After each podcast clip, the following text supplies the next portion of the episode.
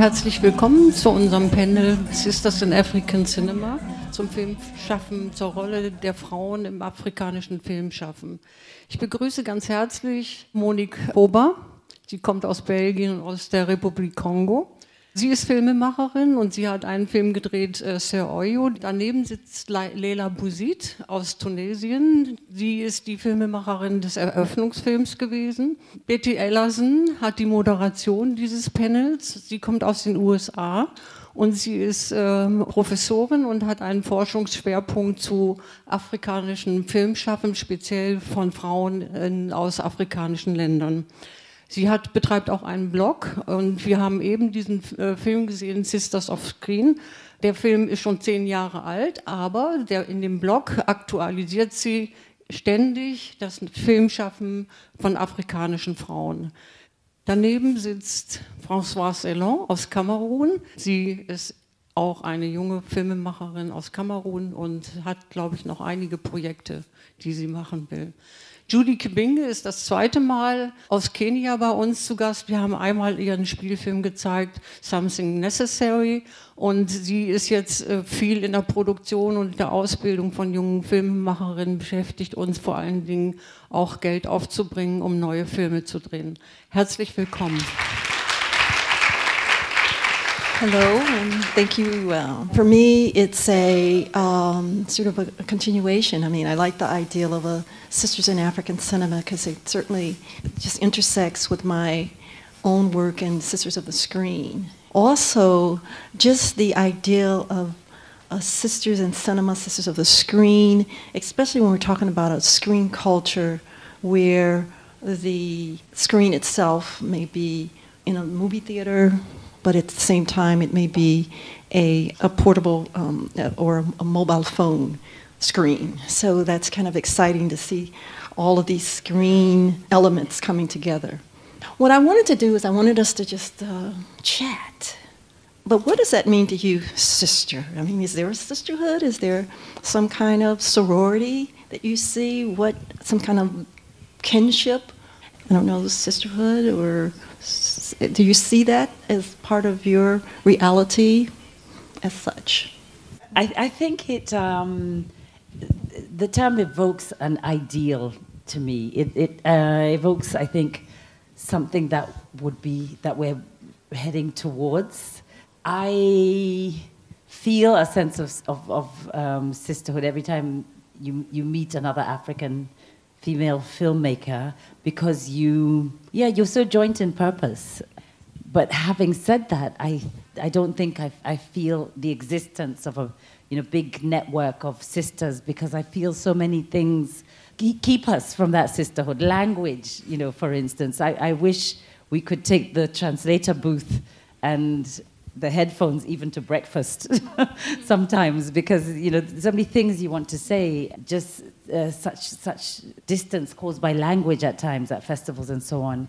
But even despite that when you speak with a filmmaker who's a sister who who, who does you know creates these these pieces like you there is definitely an immediate sort of kinship and yeah. Euh, alors, euh, alors moi, la notion de sœur, de sisters, la première fois que je l'ai ressenti, c'était euh, quand une productrice euh, américaine, qui est guadeloupéenne euh, d'origine, Véronique Ndoumbe, m'a intégré dans un groupe Facebook. Et, et que j'ai, ça s'appelait Woman I'm a woman, I'm a filmmaker, c'était ça. Et en fait, donc quand elle m'a intégrée dans ce groupe Facebook, j'ai pu découvrir beaucoup, beaucoup, beaucoup de cinéastes, de femmes réalisatrices. Et c'est là que j'ai pris conscience, en fait. Avant cela, c'est vrai que je m'étais pas posé la question. J'avais pas euh, une vision particulière euh, sur la notion de sisters. Et euh, en découvrant ce groupe Facebook, oui, ça m'a donné envie de de m'intéresser euh, particulièrement à la vision que peut avoir une femme qui fait un film, en fait.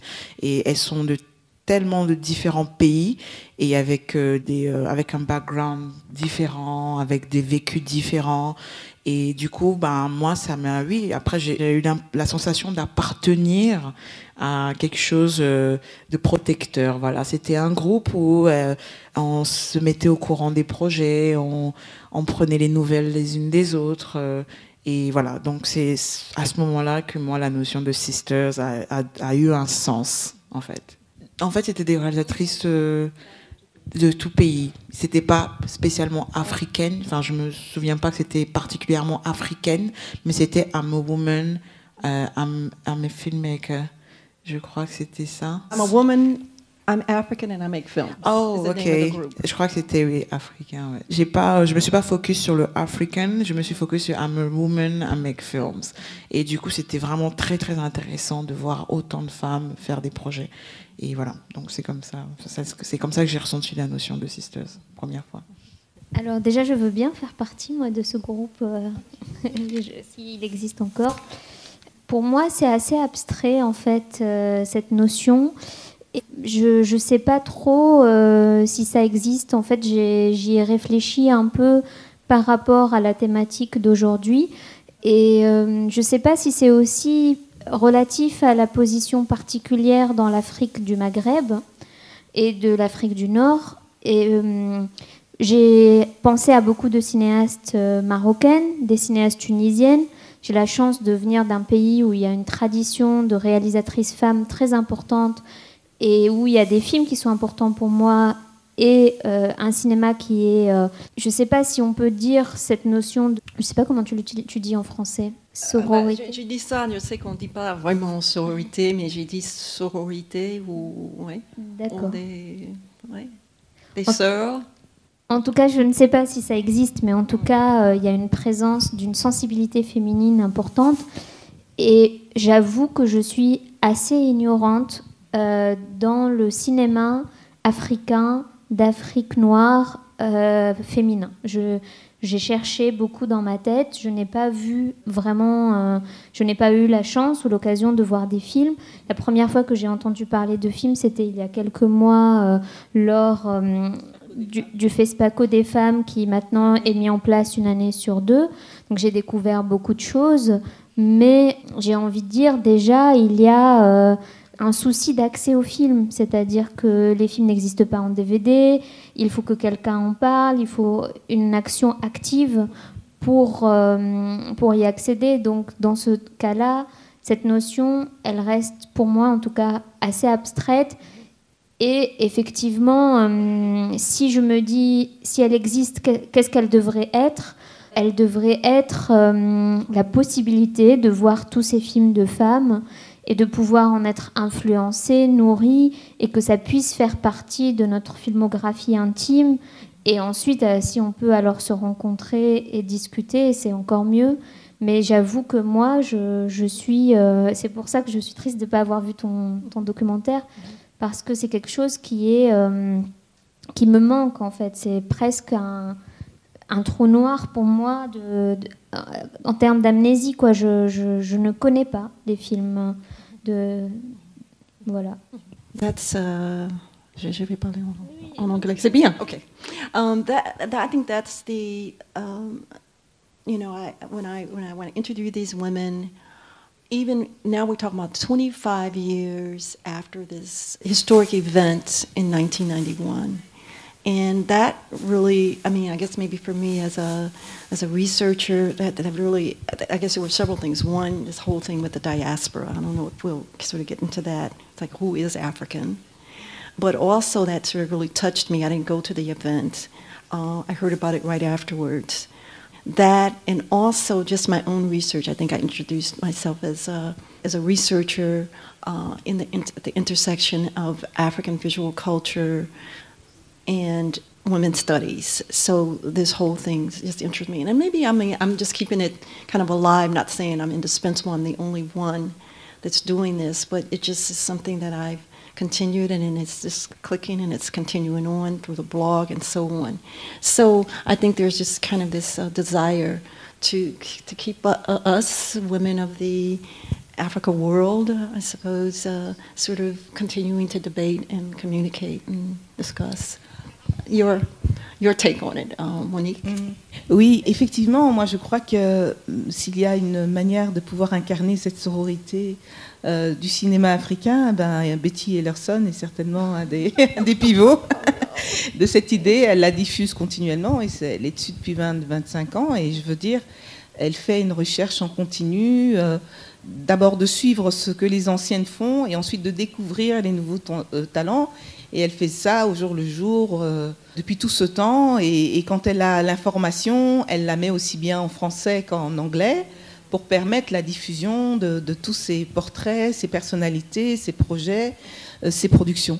Bon, moi, ce que je voudrais ajouter, c'est que Bon, je suis proche euh, dans, dans, ma vie professionnelle des années 70 qui, sont, qui ont été des années de militantisme. Le militantisme, c'est qu'on était sœurs qu'on devait, et frères et qu'on devait se soutenir et qu'on devait militer pratiquement tout le temps. Enfin, militant, ça devient un mot très très désuet, mais c'est finalement ce qui m'a plus ou moins construite. Et, dans ce sens-là, moi, je perçois mon métier parti comme étant un métier qui me permet de produire euh, des films, des projets, mais parti aussi comme étant un métier où je dois communiquer par rapport à l'existence euh, d'une production africaine et à l'intérieur de cette production africaine, de la production des femmes. Et c'est pas que j'ai décidé un jour de le faire. Pour moi, c'était absolument naturel. Donc, s'il y a une nouvelle femme qui arrive, je dois me préoccuper de savoir ce qu'elle fait, me préoccuper d'avoir son film. Donc, Françoise Elon, que je que, donc, que, j'ai eu la chance de rencontrer dans le cadre Film Initiative. Ça fait longtemps que je connais son nom, ça fait longtemps que je sais qu'elle a un film, et je sais qu'il y a d'autres films de femmes camerounaises que je dois, le plus tôt que je peux, mettre la main dessus.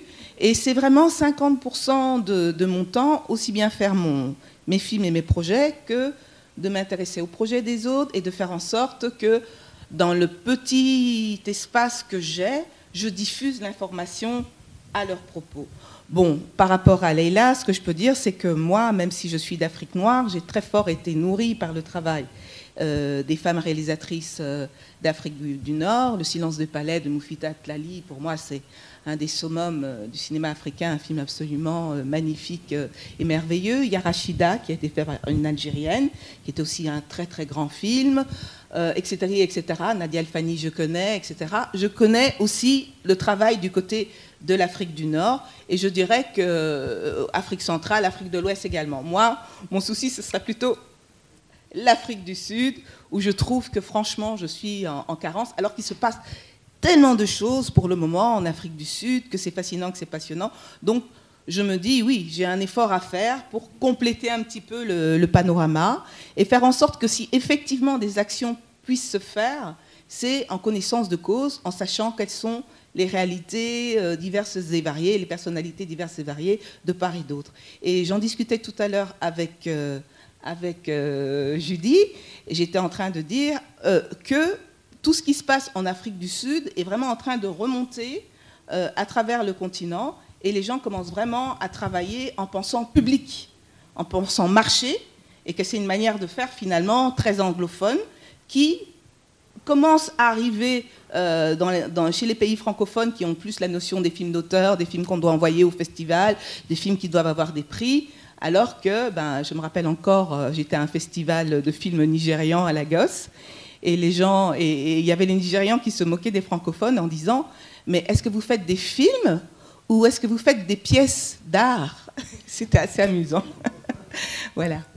C'est vrai que, yeah, uh, Carl, I mean, I'm just thinking about this festival was certainly um, the intention to um, incorporate all the, the regions of uh, Africa, and unfortunately, Sarah Bletcher from South Africa. That would have been a conversation that would have allowed this sort of um, kind of total um, sort of entities, the various uh, entities, or, or the entire continent. You know, I'm kind of rambling here. But I was also just kind of going back. You were just talking about sort of, talking about the commercialization.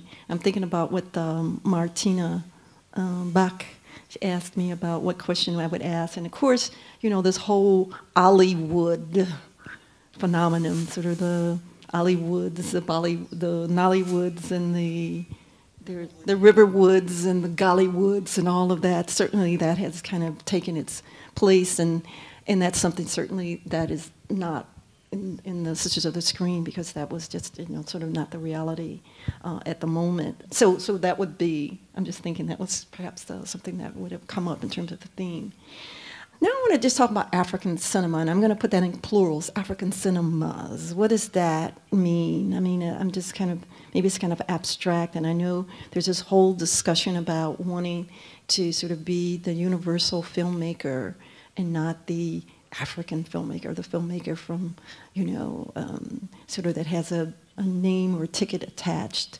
But what does that mean, though, to you, African cinemas? Because we're talking about, remember, this is the other part of the sister Sisters in African Cinema. So I'm also going to ask, what does that mean to you, African cinemas? And I'm going to put that in plural, so African cinemas.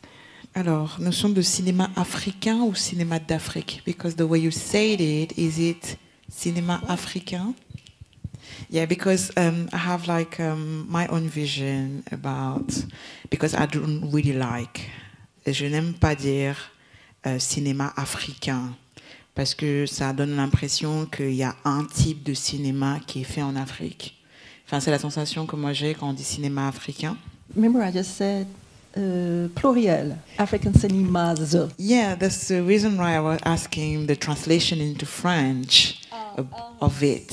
Cinéma d'Afrique euh, pluriel. Voilà, Ah, c'est ça. Donc oui, je me reconnais plus dans cette euh, description-là que dans le terme cinéma africain, en fait. Donc c'est ce que je voulais expliquer. Euh, alors moi, quand, bah, en fait, j'ai découvert beaucoup de films euh, d'Afrique justement en euh, bah, quand j'ai fait Waka. Et quand euh, bah, je travaillais pour un magazine et que donc euh, tous les dimanches j'avais pour objectif de faire découvrir un film qui vient d'Afrique à des lecteurs. Donc je regardais euh, le film sur YouTube, j'essayais de contacter le réalisateur et je lui demandais la permission de diffuser son film. En fait, c'est comme ça que moi j'ai commencé à regarder plein de films. J'ai découvert euh, Il va pleuvoir sur Conakry. euh, Enfin, j'ai découvert un très très joli film marocain à propos de la justice. Enfin, j'ai découvert beaucoup beaucoup de films de plein de pays et, et je me suis et j'ai remarqué que les films en Afrique, en tout cas c'est comme ça que je les vois, sont très engagés en général. C'est qu'il y a toujours un message extrêmement fort.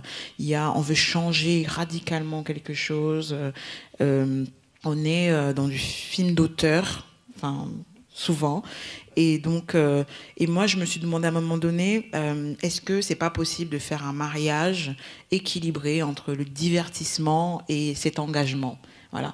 Moi, je, euh, quand je parle à des amis, par exemple, à propos du cinéma d'Afrique, ils ont une, une vision un peu pessimiste de ce cinéma en disant euh, bon, euh, voilà, c'est toujours euh, quand tu sors de là, t'es toujours euh, déprimé, c'est toujours etc.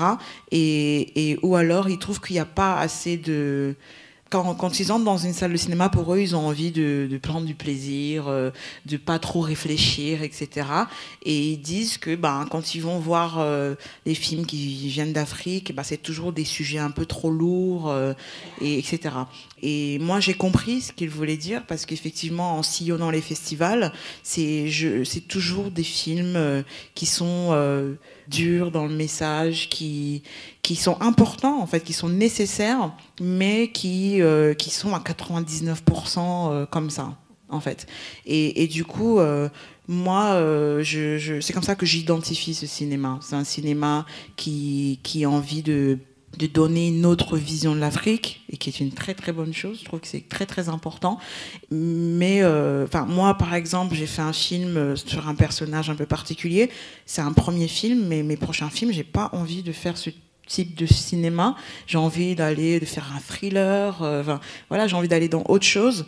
Et je me dis même moi en fait en premier film je suis entrée dans cette j'ai l'impression d'être entrée dans cette catégorie de films en fait, avec euh, des messages difficiles, etc. Voilà, donc moi, cinéma d'Afrique, je vois quelque chose, euh, un engagement.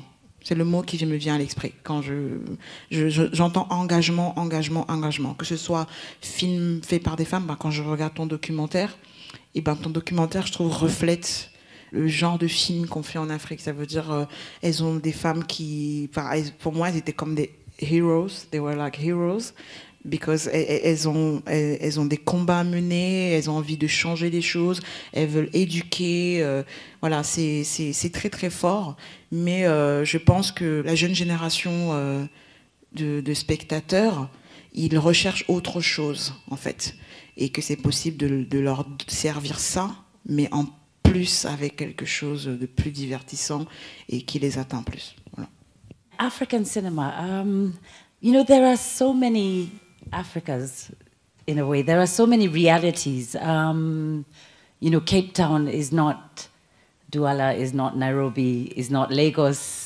Is you know it, you can go on and on with you know with so many countries, with over 54 countries, and in my country alone, Kenya, we have over 48 different tribes speaking distinctly different languages, and so a Maasai film would not be the same as a Kikuyu film, um, and so it to me becomes a little bit difficult sometimes to, to give this general feeling of what um, Africa's cinema is. And even the, the challenges behind them um, are not, you know, single challenges, are not the same challenge.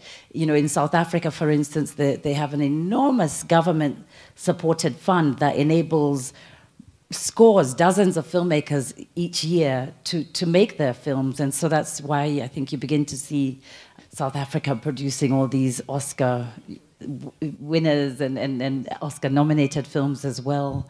Uh, but maybe there's one example that I suppose might summarize the perception of, of what um, for a long time African cinema was. And, and that's when I made my first feature film in, in 2002. And I think um, it was really in a, in a landscape where, um, you know, as you were saying, the films, you know, African cinema was seen, perceived to, to have to be this thing that was very heavy and that, that always had to tackle social issues. And, and we made this, um, my producer and I, when she had been in, uh, she's Kenyan, but had been actually working as an executive producer in Hollywood for a long time. And we made this film that was set in Nairobi in the city. It featured young professionals. It was about relationships. Um, it had a lot of club scenes, and it had our leading Kenyan musicians singing in these club scenes. Um, it had infidelity. It had people smoking and drinking and so on. And and and this was not an invent, invented reality. This is Nairobi. And and I remember having um, an interview with a French journalist and, and being so taken aback when he asked me, Why are you trying to make a European film? And I looked at him and I just thought, Where does this man think I live? You know, on a tree? You know, we, we have clubs in Kenya. We, people cheat on each other. They, they actually drink wine in Nairobi, you know, and so it doesn't I, I think that, that, that, at some point there was this perception that Africa cinema had to be set in a village and had to have a girl child and had to have an old man talking to a goat, you know? and it doesn't have to be that. There, there are so many ways, there are so many people, there are so many lives, there are so many stories. And that's why we are as diverse as we are, because we need to, to tell these stories. And, and, and the very fact that they are set in Africa is what makes them, I think, African films to me. Ah. Euh, moi, je, rejoins, je vous rejoins toutes les deux sur euh, le fait que c'est très très difficile de parler d'un cinéma ou même de cinéma pluriel africain parce que même si on met le pluriel, on va mettre le même dénominatif et donc euh, c'est comme s'il y avait un point commun alors que les pays sont, sont tous différents. Donc euh, du coup, je rejoins beaucoup la dernière idée que tu as évoquée, c'est-à-dire que moi j'aimerais que le cinéma africain en fait ce soit juste... Euh, qu'il s'ancre dans le territoire du cinéma mondial et du cinéma tout court. Euh, on parle très peu de cinéma européen, par exemple, alors qu'il y a énormément de pays qui sont très différents et de cinéma différents. Bien sûr, il y a quelques festivals de cinéma européen, etc. Mais je crois que le, cinéma qui vient des pays africains doit s'ancrer dans le territoire euh, du cinéma tout court en fait et du langage cinématographique et donc parler de choses qu'on n'attend pas, peut-être du cinéma africain, faire un thriller, etc. Et euh, pour moi, euh, paradoxalement, la chose qui unit les cinémas qui viennent d'Afrique, c'est leur invisibilité en fait. C'est-à-dire que pour voir ces films, il faut être actif, volontaire, il faut le vouloir.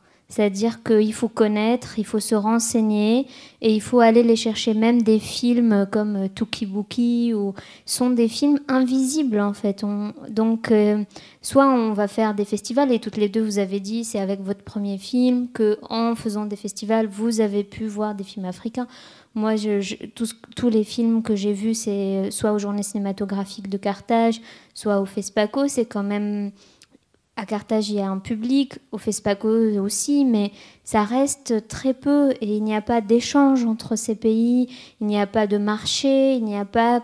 Et même, du coup, tant qu'on n'a pas un public qui est féru de ce cinéma-là, est-ce qu'on peut dire que ce cinéma existe? Je ne sais pas. On parle de cinéma asiatique et en effet, les pays sont différents, mais il y a. Les gens vont voir un cinéma, un film asiatique, il y a une demande. Euh, malheureusement, nous, on, a. Euh, voilà, j'espère qu'il continuera à y avoir de plus en plus de cinéastes, avec chaque cinéaste ancré dans un territoire de cinéma qui lui est propre, et que le public va s'intéresser de plus en plus, et que à partir du moment si on a un public qui attend ce cinéma-là, alors peut-être qu'on peut exister. Mais j'ai l'impression que s'il y a des films et qu'il faut se battre pour les voir et il faut être dans les milieux ou, dans un festival spécifique, c'est difficile après de, parler de, ce cinéma. Désolée, je suis un peu pessimiste. Euh, voilà, non, moi je crois que ce qui, est intéressant, euh, c'est un, cinéma qui porte l'existence de l'Afrique euh, de façon à ce que des Africains s'y reconnaissent. Peut-être que c'est trop large comme définition, mais c'est enfin, celle que moi je comprends parce qu'en même temps, ça englobe aussi des gens de la diaspora, et ça englobe des, cinéastes qui ont parfois un regard tout à fait juste sur l'Afrique tout en n'étant pas africains. Mais c'est ce cinéma qui nous permet de dire l'Afrique vivante que nous portons et que nous voyons assassiner à peu près dans tous les films qu'on voit sur l'Afrique, cette Afrique-là, elle est là. Elle a, moi j'ai dit, je, je me rappelle, je ne sais plus, il faut toujours écrire des tas de notes d'intention quand tu veux faire un film.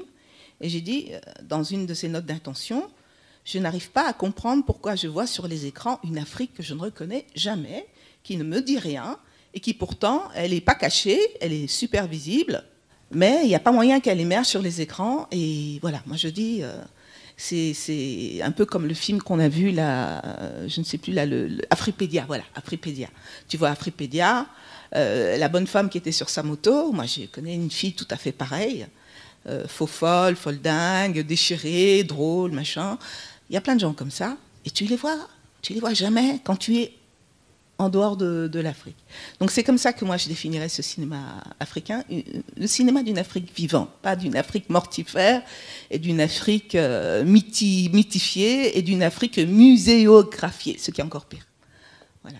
I wanted to just get in um, that this whole sort of now phenomenon of the of uh, social media. of, um, of new technologies and just what I see it really as a game changer.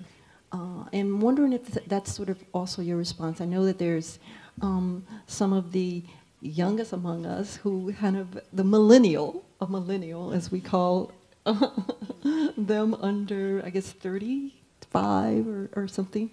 But I'd like, I know, and I just know for Francoise, that that's how we met. And I, you know, we do a lot of. I think one time we did maybe a two, uh, a ten minute Twitter discussion, yeah. didn't we?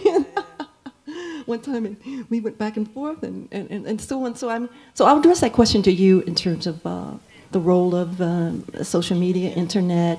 Uh, new new technologies, just in terms of your life and your, your experiences, I'll say specifically as a as a filmmaker. Um, alors en fait, um, Je, enfin, moi, je pense que les réseaux sociaux, c'est quelque chose d'incroyable. En fait, c'est par exemple moi quand j'ai quand j'ai commencé à faire Waka, avant même que le film soit fait, j'avais déjà euh, tout un, public, euh, plein de gens qui qui avaient l'impression de connaître le film en fait. Parce que moi, j'ai j'ai j'ai fait mes études en communication. Donc, je suis une passionnée de communication de nature. C'est que tout ce qui a trait à la communication, je suis, ça m'intéresse. Surtout les médias et, euh, et, ça et, et la manière dont on manipule l'information en fait. C'est ce que dans mes études j'ai appris. Enfin, j'ai appris à observer, j'ai appris à faire même. Et, donc, euh, pour moi, les réseaux sociaux, c'est, je trouve que beaucoup de gens ne savent pas s'en servir, en fait. Par exemple, moi, j'ai étudié Facebook. Ça veut dire que je sais à quel moment je dois faire un post sur Facebook À quelle heure? Je ne poste pas euh, sur Facebook n'importe comment. Ça veut dire si j'ai une information importante, je sais qu'il y a des tranches horaires sur Facebook. Entre, par exemple, 10h45 et 11h30, c'est un moment euh, de flux important sur Facebook. Entre 1h moins le quart et 13h30, le soir c'est entre pareil 6h moins le quart et 18h30, etc. etc. C'est des tranches horaires Facebook. Donc ça, je les ai étudiés, j'ai appris à les connaître. Ça fait que quand j'ai une information importante à diffuser, même si je l'ai reçu la veille, s'il est par exemple 21h, je ne le posterai pas. S'il est euh, minuit 45, euh, je ne le ferai pas. J'attendrai le lendemain matin à l'heure où euh, le flux est important pour le poster. Parce que je veux que le maximum de personnes puissent voir l'information. Et il y a aussi beaucoup de gens se fient beaucoup au like et aux, commentaires. Alors que la, masse de personnes qui lit l'information ne like pas, en fait, et ne commente pas. Donc, quand on a deux likes sur un post, on se dit, bon, bah, ça va pas trop marcher. Et eh ben, si vous croisez des personnes, ils vont dire, ah, j'ai vu que l'autre jour, tu étais à tel endroit. Et vous vous rendez compte de la masse de personnes qui n'ont pas liké, qui n'ont pas commenté, mais qui ont suivi l'information. Et ils n'ont pas liké, ils n'ont pas commenté parce qu'ils ne voulaient pas être submergés de notifications, tout simplement. Parce que quand on like ou quand on commente quelque chose, bah, dès qu'une personne le fait, on reçoit tout un tas de notifications qui commencent à polluer euh, votre téléphone. Et en fait, tout ça, c'est des choses que j'ai observées pendant un moment et que euh, quand j'ai eu mon projet, mais que j'ai voulu le faire, j'ai euh, dit, OK, bah, je vais fidéliser les gens avec mon projet avant même qu'il existe, en fait. Donc j'ai commencé euh, euh, à leur euh, raconter comment le projet se créait, tout simplement. Et quand le projet a commencé à, se mettre en place, ben, je leur racontais tout. Mes frayeurs, mes joies. en fait, ils avaient l'impression de créer le film avec moi. Et quand, donc, à un moment donné, euh, je me suis, j'avais euh, une partie de, mon financement et que je me suis retrouvée euh, où il me manquait un peu d'argent et que Bruno Henry, un de mes acteurs principaux, m'a suggéré de faire du crowdfunding, donc du financement participatif. donc j'ai accentué les postes, j'ai accentué la communication, la proximité. Je les faisais vraiment rentrer dans l'intimité de mon projet. Mais évidemment, je contrôlais tout ce que je voulais que les gens sachent du projet. C'est qu'ils avaient l'impression de tout savoir, mais ils ne savaient que ce que moi j'avais envie qu'ils sachent, en fait. Et, donc du coup, bah, le crowdfunding, c'était, euh, j'avais l'impression d'être en bourse. C'était, incroyable parce que, euh, et ce qui était intéressant à observer, c'est que c'est les gens que je ne connaissais pas qui étaient plus actifs que ceux que je connaissais.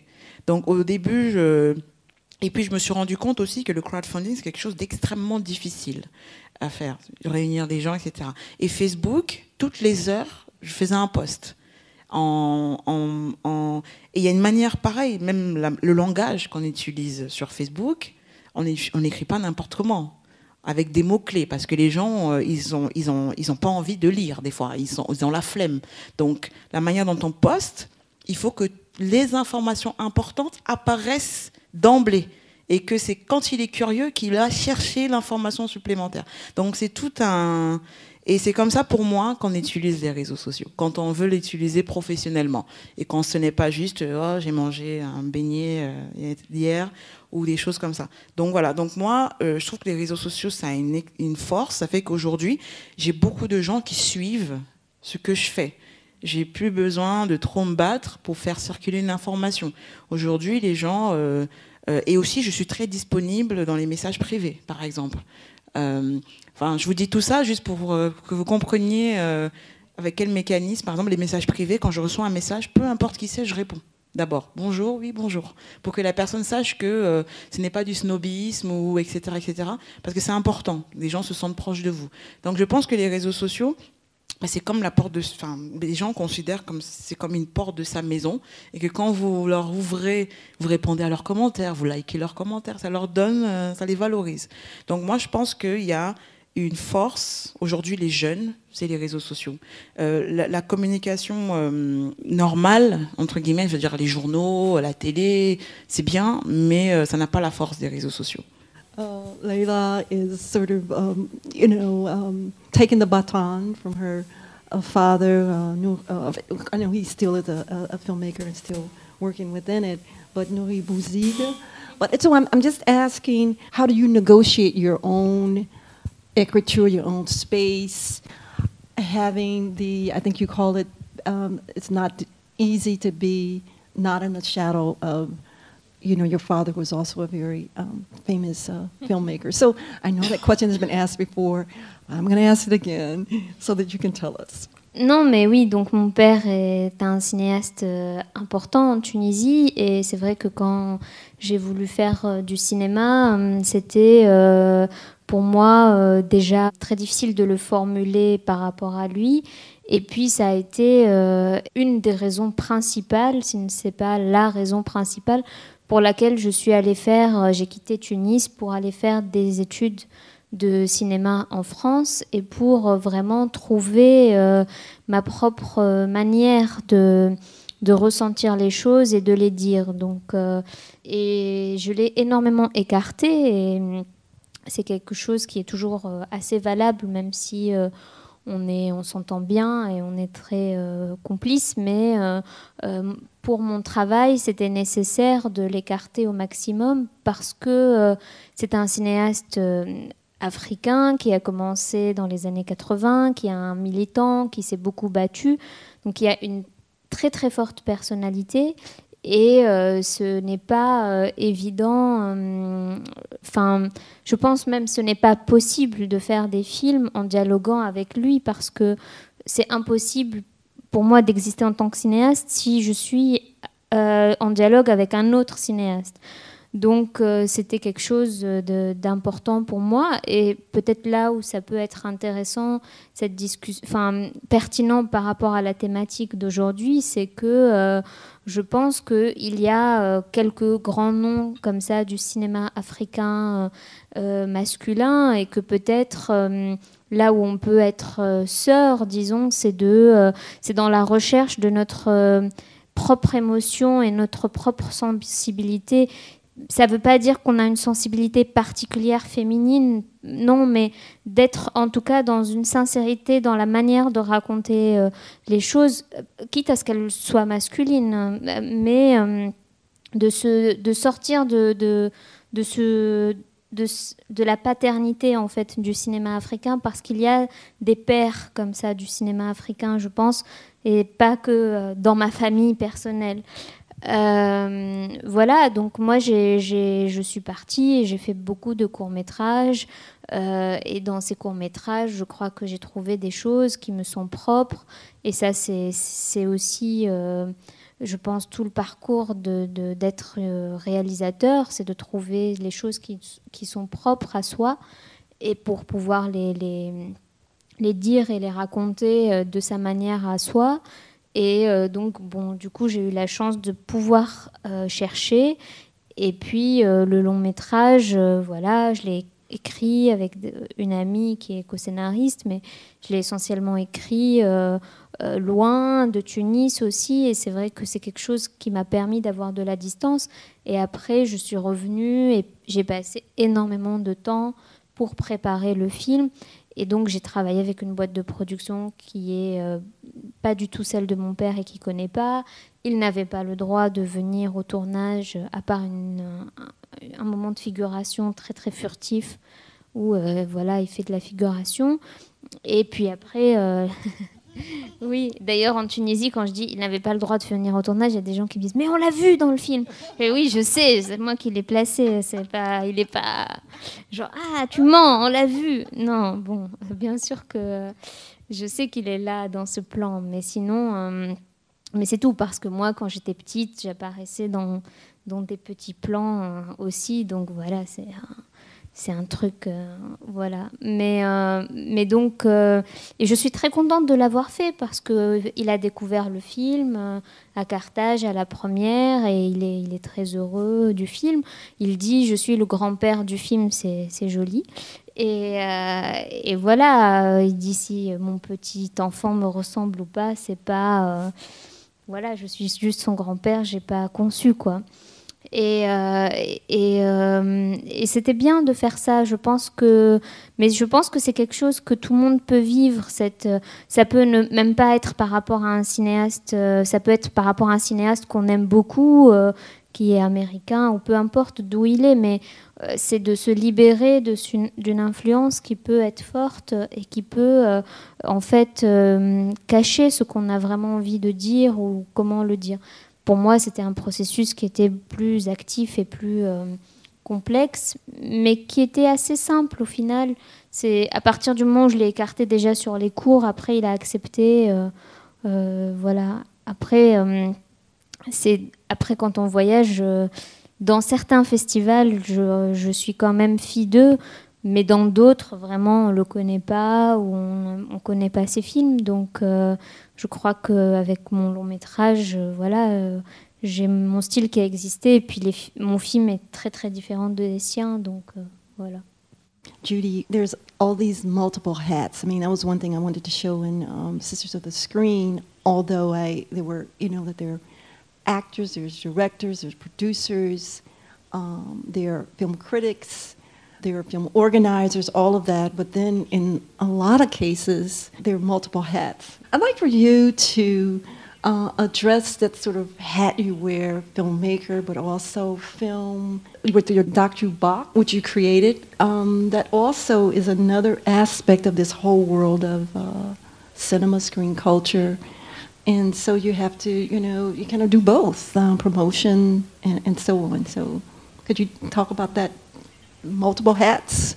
Yeah, I, I think from the outside, when you look into to, to filmmaking and you try and imagine, oh, I'm going to be a filmmaker, you kind of picture that director's chair over there and people rushing about and you know this this being consumed in this wonderful project and then you know a full house audience when you finish and um, that's the fantasy and bits of it of course are like that.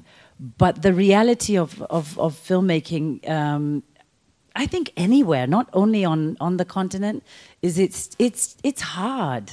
You know, no sooner have you finished one film, you're worrying about how to take this baby and to distribute it because we haven't cracked the whole issue of distribution. So you end up um, taking that film a little further than, than you, you would in different markets uh, you end, and you know, and, and at the end of the day, your landlord is calling you.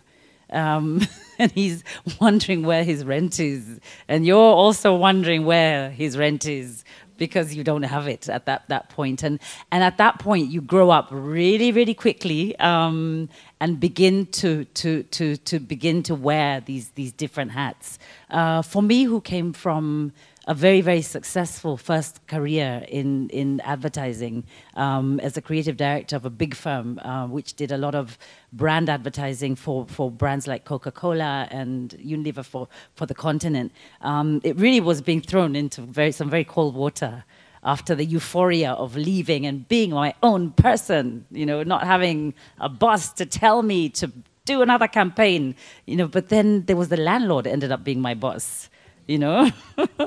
And um, and and yes you have these love projects and that you want to, to to create but you quickly begin to find that you need to take on corporate documentary work and you need to take on commercial work and you need to do all these different things especially because we come from a region that doesn't have cultural support um, just to keep going. But, but I think another beautiful thing begins to happen then is you realize actually this should not be a burden because, you know, as, as, as humans, change is growth. And, and you can, and of course, every film is different and every film is, is, an, is, is an enormous new learning. but sometimes being really put in the corner and forced to extend yourself really helps you grow as, as a person, you know, so, so, you know, there are these hats that you wear to, to take on other work that you, you wouldn't expect to have done as a filmmaker or film director. And for myself, um, you know, part of the journey was really getting 10 years into filmmaking and feeling so exhausted by the fact that um, support was so difficult to come by and, and also growing so tired of blaming other people you know oh the government should do this. Oh somebody should come and save us. And at some point you realize that somebody is you you, you know. Why why not you? You know why why someone else you know? And and and so with creating docubox which is actually uh, the only east african documentary film fund and actually to be honest i haven't actually come across an organization like it on the continent, um, but I don't want to claim that it's the only one. Um, you begin to just understand fundraising and also managing other people's projects. Uh, we have about 12 films in, in production now, and then it extended to screenings every month, and then it's now extended to a film hub that we're opening up because I think building a sense of community is important. And then that extends to learning how to be a, a, more efficient fundraiser. And then that extends to figuring out how to work with universities and campuses. Um, and, and with all that stretching, I think, you know, the unfortunate thing with me, I think, is, is for the last two, two, two or three years, my filmmaking, which I love, has had to take a back seat. But this is also creation. This is also creating a new space, and this is also enabling many, many other creative, wonderful film projects to be born. Um, even if you yourself are not the author, you do play a role in that, that creation. Uh, Monique, I'm trying to think. Oh, 87, c'est le premier euh, FESPACO, donc mm -hmm. euh, il y a 30 ans, oh, presque 30 ans. Donc, tu connais ce monde, tu connais les anciens, des ancêtres maintenant, parce qu'il y a malheureusement de plus en plus. Tu étais dans ces milieux. Donc, euh, un peu uh, now and then. Then and now. Sort of, juste, uh, donner un peu son, ton, tes réflexions, surtout en, tant que femme. Qu'est-ce que tu vois un peu l'évolution oui, bon, en tant que femme, euh, quand je, quand je suis arrivée les premières fois au FESPACO, effectivement, euh, les réalisatrices, c'était. Euh, il y en avait assez peu. Il y en avait assez peu. Quand il y en avait, elles avaient fait des courts-métrages, ou elles avaient fait des documentaires, où elles étaient scripts, où elles étaient monteuses, ou elles étaient actrices, bien entendu. Donc, il y avait vraiment une sorte de euh, voilà, de, défis à devenir des, réalisatrices à part entière et puis aussi des productrices à part entière. Moi, je vois un peu euh, tout, ce, tout, ce, trajet comme euh, menant à la réalité d'aujourd'hui où on voit beaucoup de réalisatrices de fiction de plus en plus et ce n'est plus quelque chose d'étonnant. Alors qu'à un moment donné, ça, ça l'était. Il y avait Safi Faye qui a fait son long métrage, je crois que c'était en 97, je me trompe le long métrage de Safi Faye, Mossan. C'était en 97, ce qui est quand même assez tard. Euh, et elle était la seule, ou plus ou moins, parce que je pense qu'il y avait peut-être au Kenya euh, quelqu'un qui avait fait aussi un film. Enfin bon, bref, elle était un peu la, seule, l'unique. Et puis après il y a eu Fontanacro, etc. Et c'était chaque fois un à un, un à un. C'est effectivement quand tu vois, tu vas dans les festivals de ces dernières années, ce n'est plus du tout euh, une chose qui est rare et qui est euh, considéré comme une anomalie. Et ça, je pense que c'est un, grand projet, un grand progrès, pardon. Et en plus de ça, je pense qu'il y avait beaucoup de femmes qui supportaient les films des hommes. C'est-à-dire que des grands films qu'on voyait, souvent on avait derrière une femme à qui on ne donnait pas toujours euh, sa part de lumière, mais qui avait bossé comme une dingue, etc. Et puis à l'arrivée, c'était l'homme qui récoltait un peu tous les, tous les, regards et tous les compliments. Et, ça, ça existe aussi beaucoup moins, je trouve. Euh, je trouve que vraiment, là, maintenant, euh, les femmes s'assument comme femmes en trouvant qu'elles ont, qu'elles ont à dire, qu'elles ont des choses à dire, etc. Euh, moi-même, en tant que, que, réalisatrice, je suis régulièrement sous la pression de dire mais pourquoi tu n'abandonnes pas? Parce que ce serait plus utile que tu fasses autre chose. Bon, Par exemple, ce dont vient, de parler Judy, qui serait effectivement, puisque dans mon pays également, le Congo, il n'y a quasiment rien, il n'y a pas de il a déjà même pas de centre de cinéma, il n'y a déjà même pas la loi sur le cinéma, et n'en parlons pas pour ce qui est du ministère. Enfin, vraiment, il n'y a, a quasiment rien. Quand, quelque chose arrive, c'est parce que, euh, ben, euh, citons le cas de Viva Arriva, qui a fait ce, film congolais qui a, qui a, quand même beaucoup fait parler de lui. Euh, pas par le fait que, contrairement aux autres films francophones, il a eu des prix, soit à Cannes, soit ailleurs, mais il a fait parler de lui par le fait qu'il s'est montré un film mainstream, comme un film américain qui circule partout dans le monde, où il y a des scènes euh, de cascadeurs, d'explosions, de je ne sais pas quoi, vraiment euh, euh, le film sans complexe africain qui se mesure à d'autres films de, même type. Donc ça c'est le, dernier, on va dire, grand film congolais.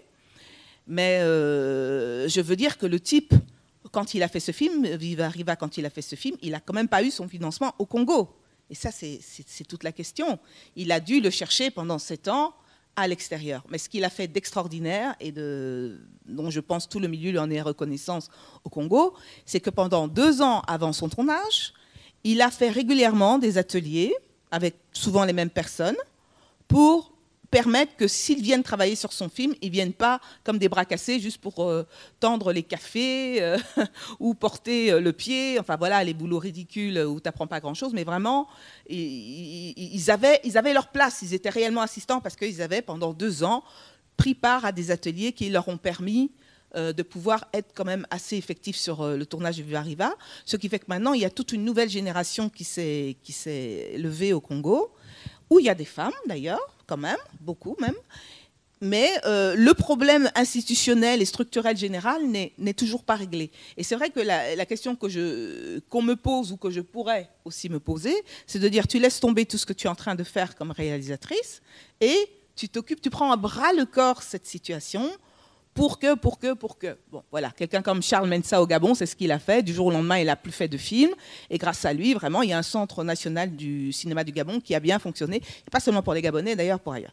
Bon, voilà, ce sont, vraiment des postulats de, on va dire, de sacrifice, d'engagement, euh, qui sont nécessaires à prendre, je crois.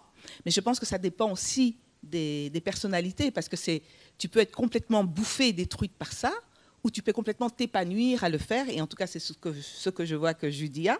Je veux dire, Judy reste quelqu'un qui va faire des films tout en s'occupant de ce, projet. Mais le problème à la base que nous avons dans nos pays, c'est que dans chaque pays, il n'y a pas ce genre de choses, un endroit qui permet du financement à partir du pays même, euh, que ce soit au niveau institutionnel, euh, étatique, ou que ce soit au niveau privé, ce qui peut être aussi euh, trouvable comme combinaison. Mais il le faut. Parce que sans ça, euh, comme je vois cette jeune génération-là maintenant de, Congolais, eh ben, ils sont presque à terme euh, condamnés. Et ce que je disais, c'est que quand même au Congo, il y a le potentiel, étant donné le pays qu'il est, malgré la situation terrible où il est, il y a le potentiel que c'est un pays à, grande population. Et ce sont les pays à grande population qui peuvent créer des systèmes cinématographiques. On a vu en Égypte, on a vu en Nigeria, on voit en Afrique du Sud.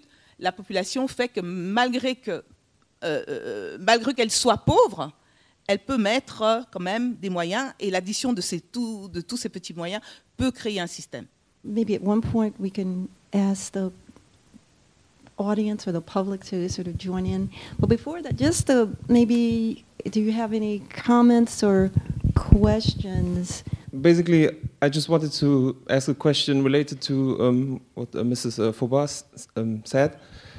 Um, especially having the situation that in Africa you have like this um, the English spoken movies and uh, the French spoken movies, and there is like, yeah, there's also like these barriers with the languages. So what do you think can we learn from the like English spoken countries, um, which obviously have like a better system for like financing and um, also distributing the movies. Can I just add, kind of reframe? So you're sort of asking a, the question of language, like how, because you're talking about English and we're talking about, you know, there are all these languages that are spoken in, in, in Africa. So you're saying how can the film industries or cinemas of the continent kind of draw from this kind of Nollywood uh, logic or or sort of framework, or, or is that what sort of you're asking? The question is Are the producers benefiting from the fact that there's a million people in, or, or, or, or five million people in East Africa watching these movies? I don't think so. Um, having spoken to, to a number of, of um, Nigerian um, producers, we pirate their stuff all across the continent, and that doesn't make it makes it a successful distribution system because they've created a genre that everybody wants, and that's a good position to be in. Uh, but I feel like we need a newer system so to learn from that to figure out. Okay, fine. That you know they've, they've created this genre that the whole continent watches. They're exactly where you know we'd like African uh, film to be. But would we want um, to, to, mimic a system that, that forces us to produce films very quickly, distribute them in a territory very quickly before the pirates get us, and then have to do chapter one, two, three of the same film um, to really profit from it. And I think that's the mo- that's the model for a lot of um, the, the, the, Nollywood films, and that's and that's wonderful, and it works. Euh, moi, ce que je pourrais dire par rapport à la diaspora, mm -hmm. C'est qu'effectivement, ça peut être un très grand support pour nos projets de, films. Euh, bon, pour l'expérience de crowdfunding que j'ai eue, euh, où j'avais besoin, je crois, d'une somme de 5 6 000 euros, euh, j'en ai eu besoin en 2-3 mois et je l'ai eu. Et je l'ai eu assez vite, en fait. Je pense que j'ai eu 50% les deux premières semaines de la somme que je cherchais. Quoi. Qui venait de, de diaspora Et qui venait Beaucoup de la diaspora, oui, ça effectivement. Il venait beaucoup de la diaspora et de gens que je ne connaissais pas, par Facebook, par les, réseaux sociaux, etc. Et effectivement, il y a énormément de, suivi euh, sur la page que j'ai créée par rapport à mon, mon court métrage. Euh, je l'ai de multiples fois euh, vendu, envoyé à l'étranger ou je ne sais pas quoi. Il y a effectivement un support et puis il y a aussi des personnes qui se disent que là où ils sont, ils ont peu d'opportunités parce que les produits culturels de leur pays d'origine ne circulent pas beaucoup, ne circulent difficilement jusque chez eux, à part les produits alimentaires, on va dire, euh, souvent musicaux aussi, mais ce sont généralement des gens qui sont quand même dans une recherche de, récupérer, même si c'est des films de théâtre parfois mal filmés, euh, ils prennent parce que ça, ben voilà, il suffit que dans un, une image, ils retrouvent leur coin de quartier, là où ils étaient avec leurs copains ou avec leur famille quand ils étaient plus jeunes, ça leur suffit et, effectivement ils financent. Et, je pense que au niveau de la diaspora, cet intérêt-là fait qu'il y a une source, un gisement de, financement qu'on n'exploite pas toujours suffisamment. En tout cas, moi, j'ai tenté de le faire un, petit peu et j'ai vu que la réponse, elle est, elle est là. Et puis, de toute façon, la diaspora, comme a dit, euh, comme vient de le dire euh, euh, Françoise, ben, c'est des gens qui, repartent s'installer euh, dans le pays d'origine euh, et qui vont ailleurs ou qui vont peut-être à travers l'Afrique, suivant l'expérience qu'ils ont eue précédemment, essayer de prester à un moment donné au Kenya, à un moment donné au Cameroun, à un moment donné au Sénégal. Ça circule à l'intérieur de l'Afrique. Alors qu'est-ce qu'on peut encore appeler diaspora Parce que bon, finalement, c'est un, les pays sont en mouvement. Moi, je me rappelle que quand j'étais plus jeune, on parlait toujours des Sénégalais comme étant ces gens qui circulent dans le monde entier, euh, pratiquement euh, pieds nus, euh, à vendre sur les trottoirs, etc. Et, les Congolais disaient, nous, on ne voyage pas. Ce qui n'est plus le cas. Ça n'a plus rien à voir. Les, Congolais sont à Dubaï, sont, sont en Chine sont je ne sais où, et chaque fois je leur dis comment vous faites? Enfin, c'est moi qui ai l'air idiote parce qu'ils le font. Donc, oui, diaspora, c'est important, mais peut-être en ne pensant pas à la vieille idée de la, diaspora qui est, euh, ce sont des gens qui s'installent quelque part, qui restent ad vitam aeternam et qui, le jour de leur retraite, repartent au pays parce qu'ils ont construit euh, une maison, Pour, les attendre. Ce sont des gens qui, circulent, qui cherchent des opportunités, qui peuvent avoir un profil super intéressant. Euh, et, qui se disent euh, le, un temps X, je travaille à Dubaï, machin, je me fais plein d'argent et je retourne avec mon business. Moi, j'ai un frère qui est presque, qui est presque marocain. Il est resté 10 ans au Maroc. Il était le spécialiste des télécentres. Euh, il a même des contacts avec la famille royale. Et puis il a dit je repars au Congo parce que je voudrais aussi euh, former des gens à ce truc que j'ai appris au, au Maroc. Et avant, il était au Luxembourg. Donc ça circule ça circule et c'est effectivement au niveau du cinéma peut-être euh, une des solutions pour nos, pour nos problèmes de, financement si on sait correctement euh, évaluer tout ça. I wanted this dialogue, and it just was very exciting to be able to have it. Um, merci à tout le monde. Merci beaucoup. Thank you. Thank you for your participation. Merci beaucoup. Danke, danke.